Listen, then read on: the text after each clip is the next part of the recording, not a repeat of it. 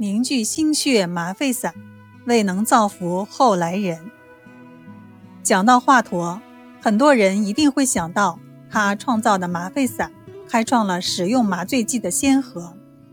那么，华佗是怎样创造麻沸散的呢？这还得从他为一个小孩治疗头疮说起。有一天，华佗刚刚给几个病人看完病，正想歇息一会儿，忽然一位妇女抱着孩子来就诊。那孩子头上长了一个怪疮，华佗一看，觉得吃药扎针都无效，只有开刀割除最好。于是他征得那妇女同意之后。就动手术开刀，可是刀子刚刚入肉，孩子就已经痛得昏过去了。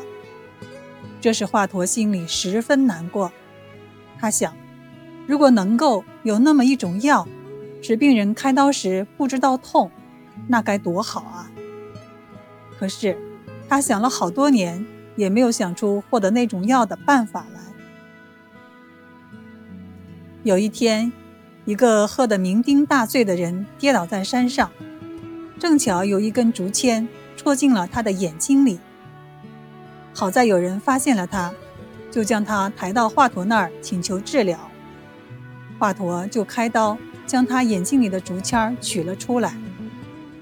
第二天，华佗问他：“我给你开刀取竹签，你觉得痛吗？”那个人说：“酒醉如人死。”喝醉了，痛也不觉得。酒醉如人死。华佗听了，不觉心头一亮。要是需要开刀的病人喝醉了的话，也一定能减少痛苦。可是他还是不放心，就决定在自己身上先试一试。晚上，华佗一边喝酒，一边对徒弟吴普说：“等我喝醉后。”你就从我腿上割下蚕豆大一块肉来。吴普吃惊地问：“师傅，您这是为什么呢？”你别管，照我的话去做就行。吴普一向尊重师傅，便照他的话做了。第二天，华佗酒醒了，高兴地跳了起来，连声说：“果然不错，果然不错。”从此。华佗就用这个办法实施麻醉，来给病人开刀。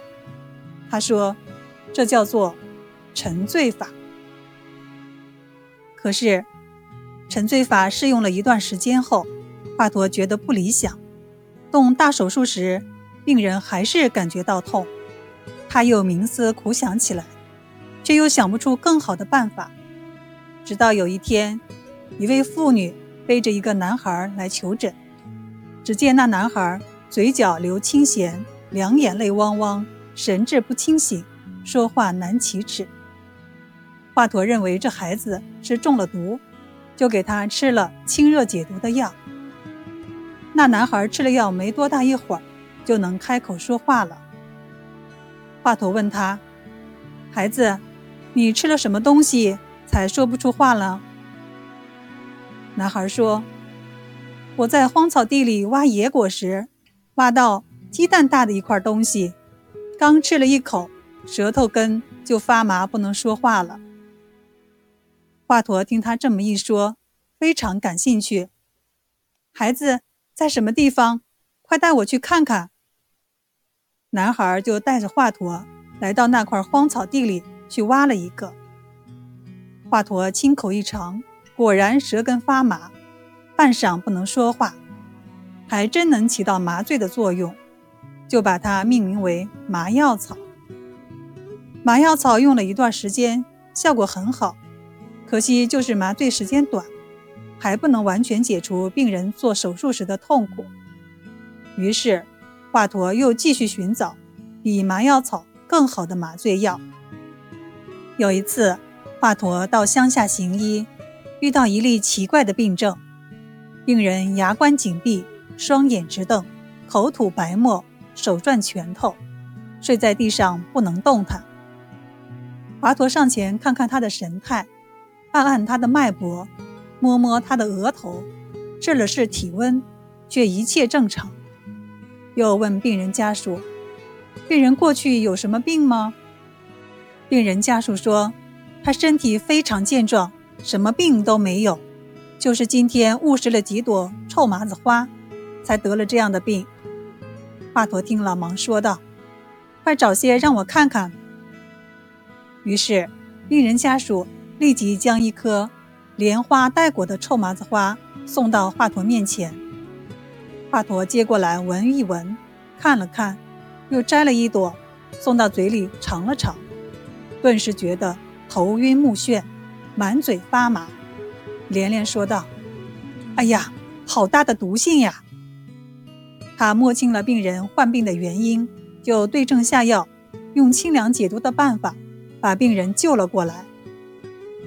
临走时，华佗没有要病人家赠送的物品，只要了一捆。莲花带果的臭麻子花。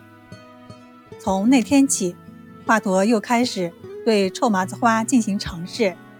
他先尝叶，后尝花，最后再尝果和根。尝试的结果是，要数臭麻子果的效力最好。虽然臭麻子果的麻醉效力较好，华佗却希望找到比它更好的麻醉药，因而总是不断地观察周围的事物。真是功夫不负有心人。一天，华佗上山采药，看见几个猎人抬了一只死虎，虎嘴上还横着一支长剑。华佗上前问道：“敢问猎户大哥，这么大的老虎是怎么打死的呢？”为首的猎人指着虎嘴上的剑说：“是用毒箭射死的。”华佗就伸手去摸那箭。那位猎人急忙制止说：“箭头上有麻药，危险啊！”麻药，华佗想，什么样的麻药能把老虎麻死呢？为了弄清楚麻药的根源，华佗就跟那个猎人交上了朋友，并且相处很密切。有一天，华佗问猎人：“麻药是用什么制成的？”猎人终于告诉了他。是用曼陀罗种子、草乌、天南星等制成的。